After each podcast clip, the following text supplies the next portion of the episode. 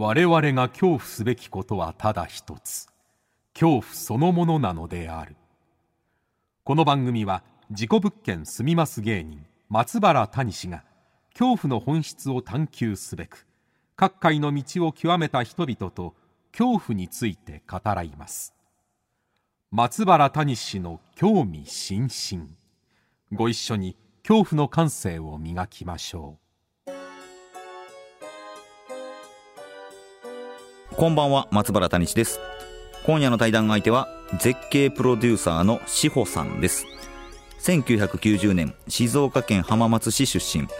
広告代理店での研修をきっかけに2013年死ぬまでに行きたい世界の絶景を出版。シリーズは累計63万部を突破し昨今の絶景ブームの火付け役となりました。また自身の SNS ではこれまで旅した全47都道府県と海外はおよそ60カ国の絶景を発信。フォロワー数は100万人に上ります。現在はフリーランスで活動し旅行商品のプロデュースや地域振興のアドバイザーなどもされています。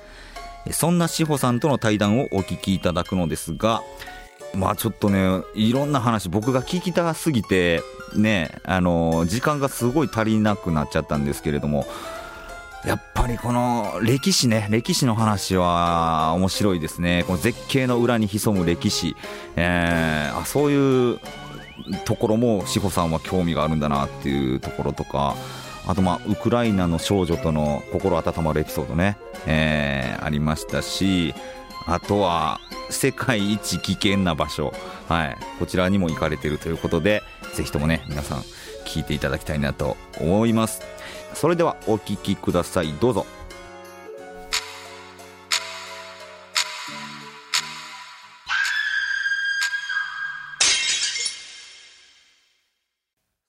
さあ今夜は絶景プロデューサーの志保さんにお越しいただきました。よろしくお願いします。よろしくお願いします。お会いできて嬉しいです。いやお会いできて嬉しいですね去年から実はお会いしたくてなかなかねちょっとタイミングが合わなかったんですけれども、はい、ついにという形ついに、はい、いやちょっともう何から聞こうかなと、はい、えー、思うところなんですけれども。あそそもそも僕のことって知っててくださってたんですか、はい、あそうです。結構前から拝見してましてもともと私の絶景本の編集者さんとこの谷さんの本の編集者さんが同じというところがそうなんですよ、はい、C さんがねすごいんです いやこれだからだから僕あの「怖い間取り」という本を出させてもらう前に、はい、まあ、志保さんとお仕事されてて、はい、それこそすごい売れたわけじゃないですか。いやそう2013年、ね、2013年でね、はい、おかげさまで死ぬまでに行きたい世界の絶景っていう本なんですけども、えー、でまあそこからあの、うん、あこういう方がいてえ事故物件住んでるんだわーと。で私は結構お化けとか、はい、あの怖いというか、はい、お化け屋敷人生で一回も入ったことないんですけど。お化け屋敷は 怖いですか？怖いですね。入ったことなかったのであこんなすごい。勇気ある人いるんだなって思ってたんですけど、はい、でもこの「知る旅」の本をあの読ませてもらって。知る旅を読んでくださってるんですね。はい。すごい面白くて。いや本当。友達にもおすすめしたぐらいだったんでこの本を読んでからちょっと印象が変わりました、ね、あそうですか。なんでしょうその無理やり何かを感じようとしないというかこの本読んですごい私が共感できるなと思ったのが、はい、の私ももともとはただの旅好きだったのが、今はこうやって、まあ、写真を撮って発信するのが前提の、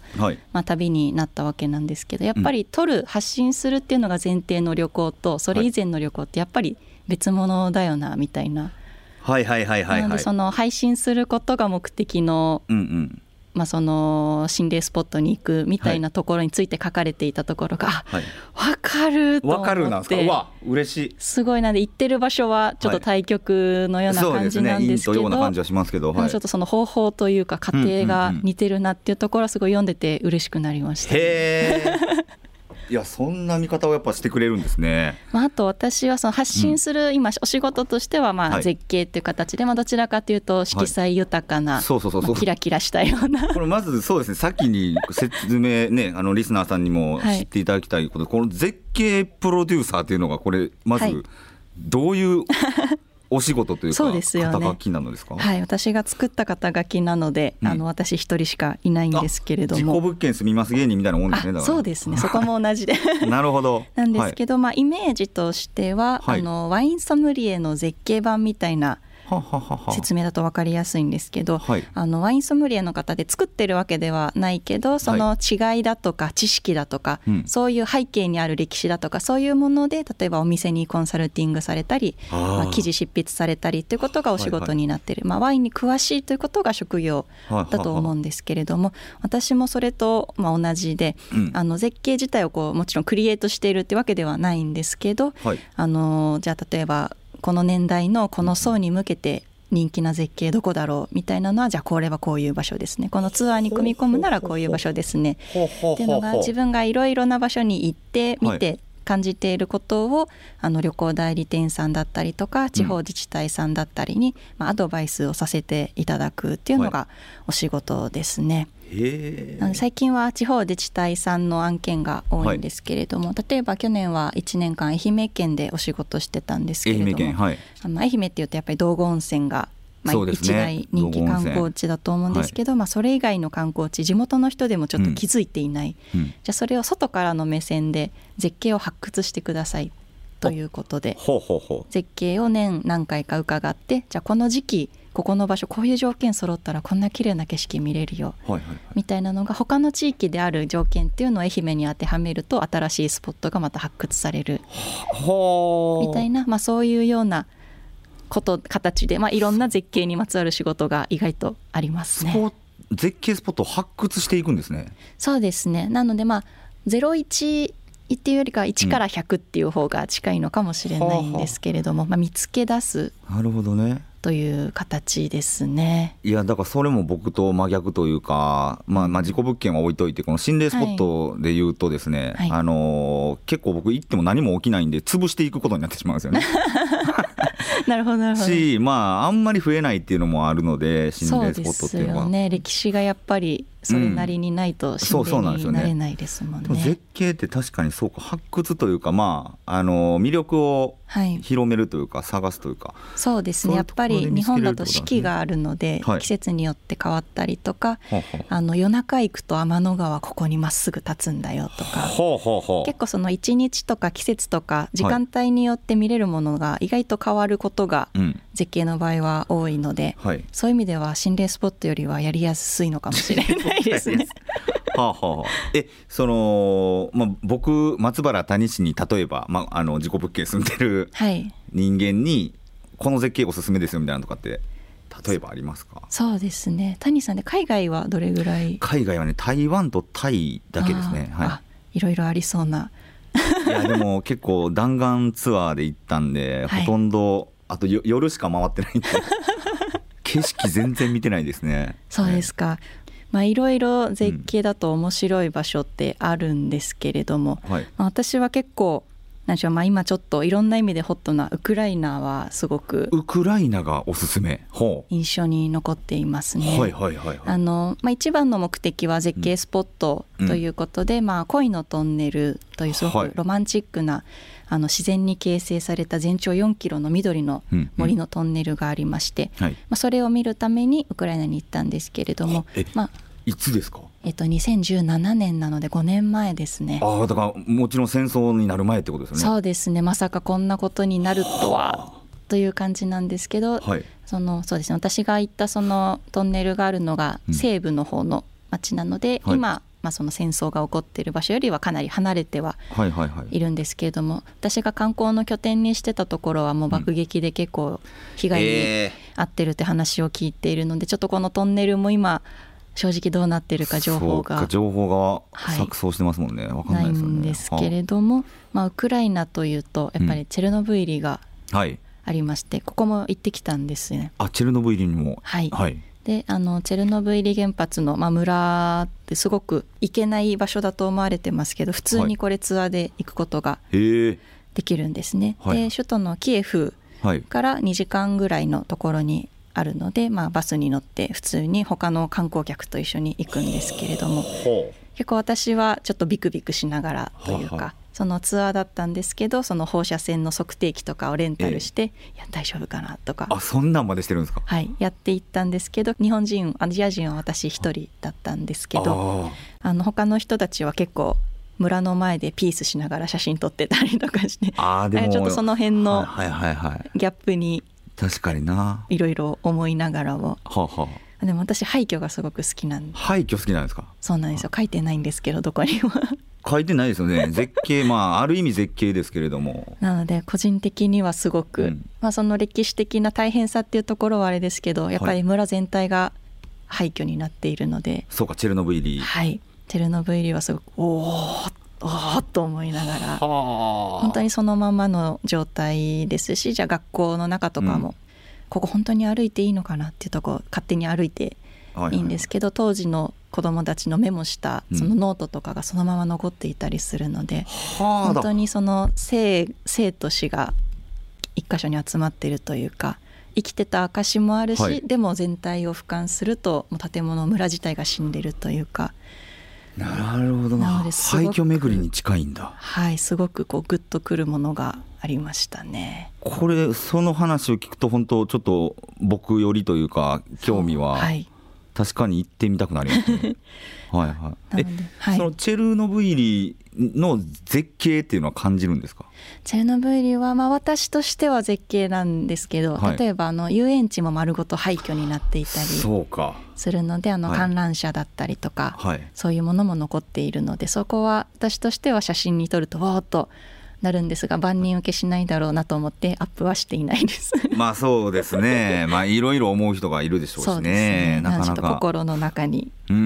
めてはおきましたね。確かにな。でもまさに今戦争になっているからっていうので、はい、ちょっといけないんじゃないかなとか。そうですね。ね本来ウクライナの美しい部分だったりとかそういうものを、えーまあ、戦争のねやっぱ情報がこうすごい押し寄せてくるのでなんかその良さっていうところにたどり着けないですよね今。はい。まあ、でもウクライナってまあ旅行地としてもあんまりまだメジャーじゃないというか、どんな人たちなんだろうって結構謎な部分が多いと思うんですけど、ええ、私も実際に行くまでウクライナの人どんな人なんだろう英語通じるのかなって結構疑心暗鬼だったんですね。で実際に行ってみるともう英語はまるで通じなくて。はあ本当にもうタクシーのドライバーさんにももうボディーランゲージで、地図ここスマホ指さしてここだよ、で時間はこれね みたいなあもうそれ。腕時計を示すようなぐらい通じないんですけど、でもすごいなんか心温まる出会いがあって、はいはいはい、あの先ほどお話ししたト,、ントンネルで一人でこう撮影をしていた時に、はい、あのファミリーに声をかけてもらったんですね。恋のトンネルとい。うところですね。はい、であのパパとママと多分小学校って高学年ぐらいの娘さんがいて、はい、なんかその女の子がどうやら初めて会った日本アジア人が私だということでなんかちょっと話したいんだっていうことで、はい、的なニュアンスで声をかけてもらってあ的なニュアンスでまあまあ 理解人間だから理解して、はい、理解してあそうなのかと思ったんですけどでもこっちが英語で喋っても分かんないし、はいはい、でもその女の子もなんか一言言いたいけど出てこないあなんだっけみたいな感じで、うん、あーって何かを言おうとしてて、うん、あなんだろうじゃあこれはちょっと待とう何も喋らずにと思って待ったら、はい、まあ、ポッと出てきた言葉が「サンキュー」だったんですね。サンキューはい、その英語の「サンキュー」もわからないぐらい本当に英語が浸透していない国なんですけどでも本当に私は何もした何をしたわけでもないんですけれども、うん、本当に来てくれてありがとうみたいなことを多分頑張って伝えようとしてくれた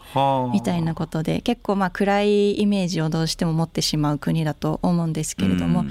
やっぱり伝える手段がないだけで心の中は温かい人が多いのかなっていうのはウクライナ旅行していてすごく感じたことでしたね。なるほどな。だからこの人との触れ合いでやっぱり旅って一番すごい印象に残るというか、はい、そうですね、ね、はい、あと最近日本料理が流行ってるみたいでウクライナでですか？お寿司屋さんがすごくたくさん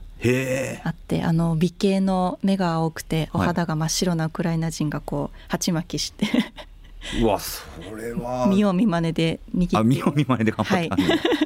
握ってくれるのがすごい面白かったです。へえ 結構未知な場所部分が多かったりとかあとまあ宗教もキリスト教で結構変わったキリスト教の流派があったりするので、そうかキリスト教でもいろいろあるんですよね。はい教会の形が面白かったりするので、まあ、その辺の宗教とかもちょっと見てもらえたら面白いんじゃないかなって思います。いやこれそうですよね、えー、いつでしたっけ？5月の発売されました。こちら「世界の絶景に行ってみた」というねはい私の9冊目の書籍になります。9冊も出してるんですねもう。意外と、はい、すごいな。しかも初エッセイになるんですかこちらは？そうなんです、えー、とこれまではあのどちらかというと写真集というか、うん、写真とそこに行くまでのガイド情報予算、はい、季節スケジュールみたいな場所形で、うん、私の実際に行った感想っていうものはあえて掲載しないような本ばかり載せあの作ってきたんですね。なんかそう百科事典みたいな感じで見てほしい。ええ私の感想とかじゃなくてもう読んでる人が主人公になって読んでほしいなっていうことで作ってたんですけど、今回はちょっと初めて自分の感想を主に出して作ってみたというのが今回のエッセイになります。だから実際に志保さんが、まあ、その絶景の場所に行ってみて、はい、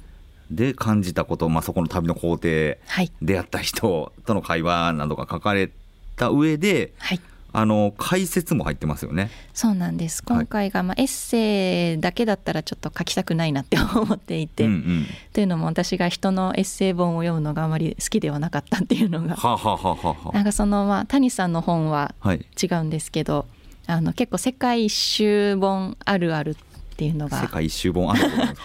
あのすごくラブピースにあふれているというか。あでもそうやねんな。熱くるいやまあ、まあ、ちょっと言い方あれですけど、い。やでも分かるんですよ。で、まあ、それはそれでその人の旅のスタイルでいいとは思うんですけど、はいはいはい、私はそういう旅のスタイルではなくてあんまり共感できない、はい、えー、でもね、はい、意外かもしれないですね。その、世界の美しさをこう、アピールしている志保さんがそのラブピース楽しいだけがじゃないっていう、ね、そうですねなのでまあなんかそれだけのエッセイがちょっと苦手だったんで私はエッセイだけだったらちょっと書きたくないかなって思ってたところでで私は結構遺跡だったりとか歴史がすごく好きなんです。そうなんですね。えー、はい。なのであの、まあ、絶景って結局なんでそこが絶景になったかっていうと地球の歴史だったり人間の歴史だったり、うん、そういうものが眠っているからこそ美しくなっているという場所が多いなと思っていまして、はいはい、なのでまあそういう部分もちゃんとちょっと学べる要素、うんうんうん、絶景をきっかけに世界史が学べるような要素も入れられるんだったら、書いてみようかな。ということで今回エッセイとちょっと学べる要素が入った一冊になりました。はいこの、えー、っと先生が。佐藤幸雄先生という、はい、代々木ゼミナールの中で、まあ、世界史のトップ講師で、うんうん、あの先生自身ももう100か国以上旅してる。もう本当に旅行が好きで世界史を伝えたくて、はい、今の仕事になりましたと、はいはい、今エジプト在住なんですけども。エジプト在住なんですね。そうなんです。よう本出せましたね。頑張りましただからこれ何箇所行ってるんですか？1415箇所かな？はい今回は60か国行った中から14か国を、14カ国はい、厳選しました。で、まあ、各章ごとにその志保さんの旅の工程と、まあ、感想と書かれて、はいうん、その後にこの佐藤先生との対談が、はい、そうですね。ね各話ごとにあるんですけど、はい、それこそ陽と陰というか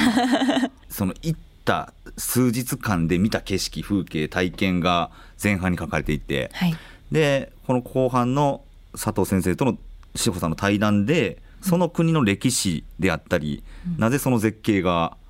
生まれたかっていうことが解説されていて、はい、結構それが全編にわたりあの衝撃でしたね僕。でも本当に私も行ったんだけど知らなかった。えそうだったの？っていう場所が意外と、はい、意外とというかほぼ9割ぐらい そうなんですけども、はい、あの実際に行って表面だけちょっとさらってきちゃったな、うん、もう一回行きたいなっていう場所が今回この本を作ってみて思いましたね、こんな面白い歴史あったんだ。なんであそこ見なかったんだろうみたいな。そうですね。で、はい、この歴史がね、まあ、あの僕も好きなんですけど、はい、やっぱり世界共通なのか分かんないですけど、はい、もう戦いの歴史ですよね。そうですね。やっぱりこれが衝撃というか。人間のエゴというか、ええええまあ、宗教が違うだけで戦ったりだとか、うんはい、領土を広げたいから征服したりとか、はいはい、やっぱり今も戦争起きてますけど、うん、繰り返すんだなっていうのは悲しくもなりますが。歴史を見ると感じますね。だそのまあ追い詰められたり迫害されたり、はい、侵略されたりから逃れるために作られた住居が世界遺産になってたりとか、はい、そうですね。ちょっと負の遺産とは言わないかもしれないですけど、でもそれを旅行に行ってみると美しく見えるっていう、はい、この対局って何なんだろうなっていう。そうですね。ええ。ーまあでも本当にツアーで行くとそのガイドさんが教えてくれて理解できたりすることもありますけど一人で行ってしまうと本当に気づかずに終わってしまう、あのトルコにカッパドキアっていう、まあ、気球が有名なところが、はい、あのブワーっていっぱい飛んでるとこですよね。はい、あそこの下が実は世界遺産でその洞窟住居、はい、キリスト教迫害で逃れてきた人が地面をくり抜いて隠れて住んでた。いやそうそうその話もすごいはい。地下7階分ぐらい掘られてるんですけども、はい、とかも私もあなんかすごい掘ってあるねで終わっちゃったんですね、いやもったいなかったなというのはこの本を作ってて感じましたし。後から知ったんです、ね、後から知ったんですよ。はあはあはあ、行った2015年の時は本当気球だけを見に行って、うんうん、まあ、ついでになんかツアーやってるし洞窟住居見ていくかっていう感じなんですけど、歴史的に言えば気球こそ後付けでほうほうほう本物は地下住居だと。いやそれってね。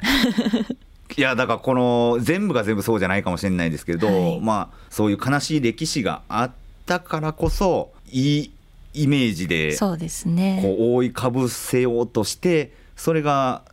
美しい 絶景になったりとかっていう場所も何箇所かあって、はい、はい、そうですね。めちゃくちゃ考えさせられますよね。まあ正しいかどうかわからないですけれども、はい、例えば沖縄のひめゆりの塔の近くだった、はい、あのマブリの丘とかね平和記念堂のあたりめちゃくちゃ綺麗にされてるんですけれども、そうですね。でもそれによって本当の悲惨さって伝わらないんじゃないかっていう意見もあればいやでもこうやって美しくこれから生きていこうよっていう考えとかもあったりとかで、そうですね、うん、来てほしいけど残したいみたいなところまあいろんな方の思いがあるかもしれないですね。だからこのただ絶景だけじゃないなっていうなんか二度楽しめるというか。そうですね。なんかまあ絶景って結構まあ最近インスタ映えみたいなのも流行って、まあ、結構人気になってきてるとは思うんですけど、はい、まあ、絶景とインスタ映えってやっぱり全然違うなと思っていて、私の中でまあ絶景に認めている基準みたいなのが2つあるんですけど、はい、絶景のさんの 絶景の基準。はい、まあ、1つがまあ見た目が美しいということ。見た目が美しい、はい、でもう1つがまあ背景にストーリーがあるっていうふうに言ってるんですけど、うん、あのまあそれこそ世界史の歴史だったりとか、まあ、地球の歴史だったりとかってやっぱり他には絶対に同じものはないそこに行かないと出会えない唯一無二のものだと思っているんですね。でインスタ映えってどこでも作れてしまうレプリカがいっぱい作れてしまうので、やっぱりその歴史語れるストーリーがある絶景っていうのはいいものだなっていうのは改めてインスタ映えが流行ってからこそ感じますね。なるほどな。あまあでもそれってインスタもそうですけど、まあ、YouTube でもそうだろうし、はいはい、まあ、SNS 特にそうだろうけどそうですね。注目を集めるために美しいものとか、はい、まあ、分かりやすいものっていうのを表に出すんだけど、はい、実はその裏に本当は伝えたいことがあったりする人もいれば、はい、まあ、再生数稼ぐため、はい、閲覧数稼ぐためのこともあるし。そうですね。商業的でうん。なんかそういうのを確かに最近僕も考えさせられるなと思うんですけれどもちょっとまあこんなねいろんなところに行って、はい、まあその歴史的ストーリーも紐解いていく志保さんなんですけど子供の頃からそんな人だったんですか？えーと、旅行に関しては全然行っていなくって、はいはい、あの私静岡県の浜松市出身なんですけど、あの親戚も全員県内にいたので高校卒業で実家を出るまでは本当に東はディズニーランド、うん、西は USJ っていうぐらい、はいはい、本当に旅行もほとんどしたことがないという感じでした。浜名湖があるんです、ね、あご存知でありがとうございます。浜名湖のほとりで育ちました。ほとりで。あなんか浜名湖になんか鳥居立ってないですか？あ何なんですか、はいはい、あれはただのシンボルですね。ああれシンボルあの歴史が全くない。どちらえー、どちらかというとインスタ映えのいや新幹線で通るたびにこれ何なんだろうなってずっと気になってて調べずじまいだったんですけど。シンボルタワーだったシンボルなんだあれは。あのそこそこ新しい感じの。あそうなんあそこの鳥居の下ですごい潮干狩りできるんでアサリがいっぱいいるんですけど。え えー、わあ知れてよかった、はい、はいはい。まあ、でもあの近くで本当にまさにあの辺で、えー、あの生まれ育ったんですけど、はい、旅行に関しては行ったことがなくて大学に入って、海外は19歳の時に、はい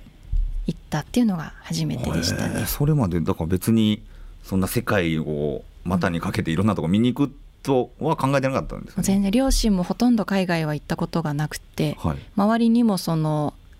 えー、じゃあ夏休みハワイ行ってきたよみたいな子もいないような田舎だったので、海外が身近じゃなかったというか自分ごとにはなっていなかったんですけれども。じゃあ大学2年生になってバイトでそれなりにお金も貯めた時に、うん、結構周りに人が多い大学だったので、はい、あのちっちゃい頃留学してた子がいたりとか留学生が来てたりとか急にその海外っていうものが入ってきたんです、ね、大学に入ってから、はい、そうか海外世界っていうのを。ああるんだ行けるんだみたいなことを思って、はい。はい、じゃあ行ってみようと思って19歳で行ったのが一人でイタリアに1か月、わすごいな。来ましたね。1ヶ月一人か。怖くなかったですか、はいあの怖いみたいな知識もなく「えいや」で。はいはい。勢いで。はい親にも内緒で。えあ内緒で？手紙だけ置いて怒られましたけど。怒られるでしょうね。そ心配やわな。はい「えいや」で行ってで、結局1か月行った時に、うん、あのまあちょっと寂しくなったりとか大変だったって思いはもちろんあるんですけど、すごいやっぱり楽しいなと思って、でそこからあの学生時代にバイトしてお金貯めて旅行で使ってみたいな4年間をああこの19歳の時に行ったイタリアが、はい、もうこれもっといろんなところに行って楽しめるぞっていうのを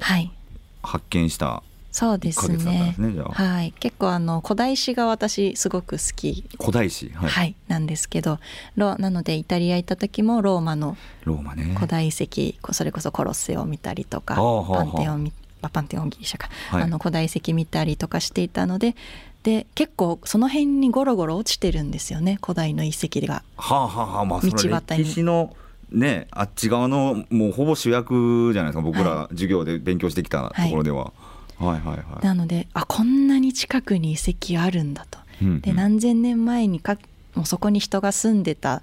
っていうそういう場所に普通に触れちゃったりするみたいなことにすごい感動をして、うん、でそこのでイタリアの次に旅行したのがエジプト。イタリアの次エジプト行ってんですね。はい。いやピラミッド触りたいなと思って。でピラミッド見に行って。でじゃあその次行きたい遺跡どこだと考えて、うん、今度はペルーのマチュピチュに行きましてみたいな形で見たい遺跡を遺跡から世界に巡りま巡っていってたんですね。はい。はあ、ちょっと遺跡の話も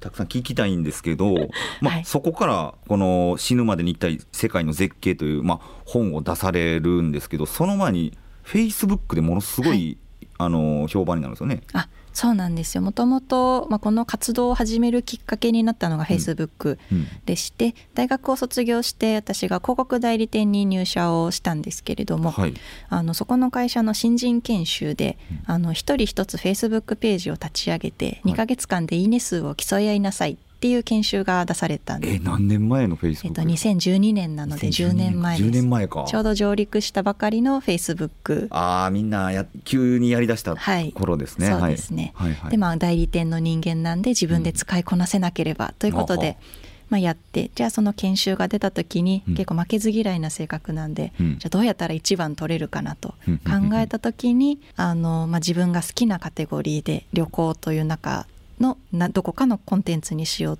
と決めた時に、まあ、Facebook は写真がすごく大きく出るメディアだったので、はい、じゃあ写真で見せられる旅行コンテンツって何だろう？あ絶景かな？と思って「死ぬまでに行きたい世界の絶景」っていうタイトルをもうその日のうちにつけて更新を始めたところ、まあ、2ヶ月で2万いいねぐらいついてでその年の年末で45万いいねぐらいまで伸びて本になり会を社辞め今に至る。会社を辞めるんだここで。そこで。はい。でその本になる時に多分鍵つけたんが二見書房じゃのあの C さん。あのそうですね。も最初はあの出版社の編集担当のまた別の男性の方からメッセージをいただきまして、このコンテンツ本にしませんかということで。で私の当時の思いとしてはネットでタダで見れるものを本にしたとこで誰が買うんだと思っていたんですけど、まあ人生の記念になるかなと思って。はい。会社をまあ本当に働きながら空いている夜の時間とかを使いながら、はいはい、結構2週間3週間ぐらいで作ったんですけど。えー、そんな。そうかまあでもフェイスブックでまあある程度。ある程度はやってるから、はい、ここからどう選ぼうかみたいなはい、でなんとなく記念に出そうと思って出した本が意外と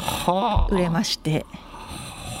であの、まあ、会社がそうすると副業がちょっとしやすい環境ではなかったので、はい、じゃあ会社を続けるのかこの絶景の仕事にするのかっていうとこで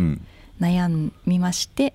じゃあ自分にしかできないことってどっちなんだろうと考えた時に会社はまあ就職し直すことは不可能ではないけど、まあ、この絶景の仕事って今トレンド逃したらもう来ないだろうなというところでじゃあ一旦やめて8年ぐらい経ちましたね。でそのまあ絶景プロデューサーとして活動する内容っていうのが冒頭で説明していただいた、い、ろんな自治体とこう 連携してたりとか、そうですね、本もね9冊目の今回本出されることもそうでしょうけど、はいまあ、それを自分で仕事を見つけていったっていうことなんですね。そうですね本当に絶景の仕事ってあるんだろうかと。絶景の仕事ってねまあこっちも事故物件の仕事ってないねんって話なんであれですけど。もともとなかったというか誰もそこが仕事になると思ってなかったと思うんですけれども、やってみたらやっぱりニーズがあったというかそんな感じですね。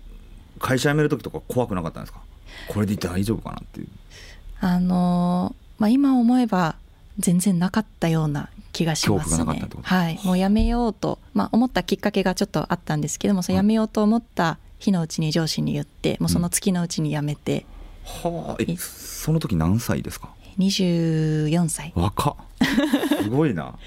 ですね。なんか結構海外に行くと思うんですけど、うん、日本って、まあ、今ちょっと物価がいろいろあれな状況ではありますけど、うん、普通に吉野家とかすき家でバイトしても時給千何百円東京だともらえるじゃないですか。はい、はい、はい。はい。で新卒の広告代理店の私の時給ってそれより低かったんですね計算してみたら。はあ。はあ。え？はあはあはあ、なので、はい、あのお金のことだけを考えるなら正直バイトしながら続ければ全然生きていけるなみたいなことを感じたので死ぬことはないなというのは一個その怖くなかったっていう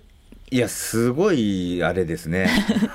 強さですね。ありました。海外だったら絶対にそんなことできないので、うんはあ、日本ってのたれ死ぬことはきっとないですしなんとかなるな強い精神だな。じゃあちょっとまた来週たくさん聞こうと思うんですけど、はい、今週1個だけ、はい、そんないろんな旅に出るようになってから、はい、怖かった出来事1個何かそうですね。いろんな怖いがあるんですけれども、はい。まあ、本当に旅先の怖いで言いますと、はい、あの今回本の表紙にもしている場所がエチオピアというアフリカの国の絶景なんですけど。すごい。なんだカラフルな黄色と緑とね、はい、茶色のそうなんです。ここがダナキル砂漠という場所で、はい、まあ、ちょっとナメック星みたいななんかそんな そうだナメック星だこの既視感が。この景色、うん、あるんですけどここがあの世界で一番過酷な絶景と呼ばれていまして、はい、何個か理由があるんですけど、うん、まず2泊3日野宿しないといけない。野宿しないとここまでたどり着けないはい。なので私野宿していったんですけども。タフですよね。とあと気温が非常に高い。で夏に行くともう50度近くなるぐらい、えー、で私が行った5月でもまあ体感45度とかそれぐらいでしたね、えエチオピアってどの辺になるんですか、ね、あのケニケニアの上。エジプトの下。エジプトの下。また赤道近くってことですかねそうですね。そら暑いよな。はい。で、はいはい、あのこの場所が海抜より低いんですね海抜より低い。はい。あの山登ると寒くなるじゃないですか、はい、下がると暑くなるんですよね。はあ、ということですごいジメジメしたまとわりつくような。そのマグマとかが関係してるんですかね？そうです。火山なんですよここ。あしかも、はい、はい、火山の物質が噴き出してこの黄緑とか黄色とかっていう色が実はできているので、はい、でもう一個の危ない理由がそのガスが普通に有毒ガスっていういや危ないな。危なすぎるでしょ。私がいた時はそんなに出てなかったんで大丈夫だったんですけども、まあ、ひどい時はちょっとガスマスクしたりとか。そこまでして。であともう一個本当にリアルに危ないのが、はい、エリトリアっていう国と国境がすごく近い場所に位置するんですね。はい、でエリトリアっていうのは昔から海賊だったりとかちょっと少々野蛮な人たちが、ソマリア海賊とか聞いたことありますけど、ね。はい、いる場所なので、うん、銃で撃たれちゃった人がいたりとかめちゃくちゃ怖いな。するのでここはまあツアーじゃないといけないんですけど、はい、あの民兵がついてくるんです、民兵？銃を担いだ少年がいっぱい 案内してくれるんですけど。そうか守ってくれるんですね、はい、そうなんですよ。ぞろぞろみんなで野宿をしながらそこはたどり着いた 場所っていうのは、まあ、結果何もなかったんですけれども、はい、結構ビクビクしながら 行ったのはちょっとぜひ体験してほしいないや体験そんな怖いなこれ。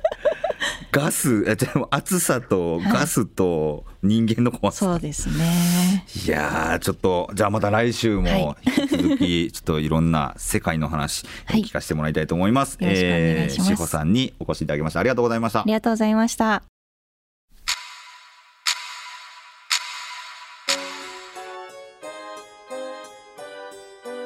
さあいかがでしたでしょうかね。まさかのね廃墟が好きというところでね。いろいろ事故物件住みます芸人ともこうつながる部分というかね共感できる部分がたくさんありまして。いや面白かったですね。来週もたっぷり聞きたいと思います。この続きは来週お届けします。お楽しみに。そして恐怖の完成を磨いてお待ちください。それでは松原大地の興味津々今宵はここまでです。皆様どうかお元気で。さようなら。インスタは商業。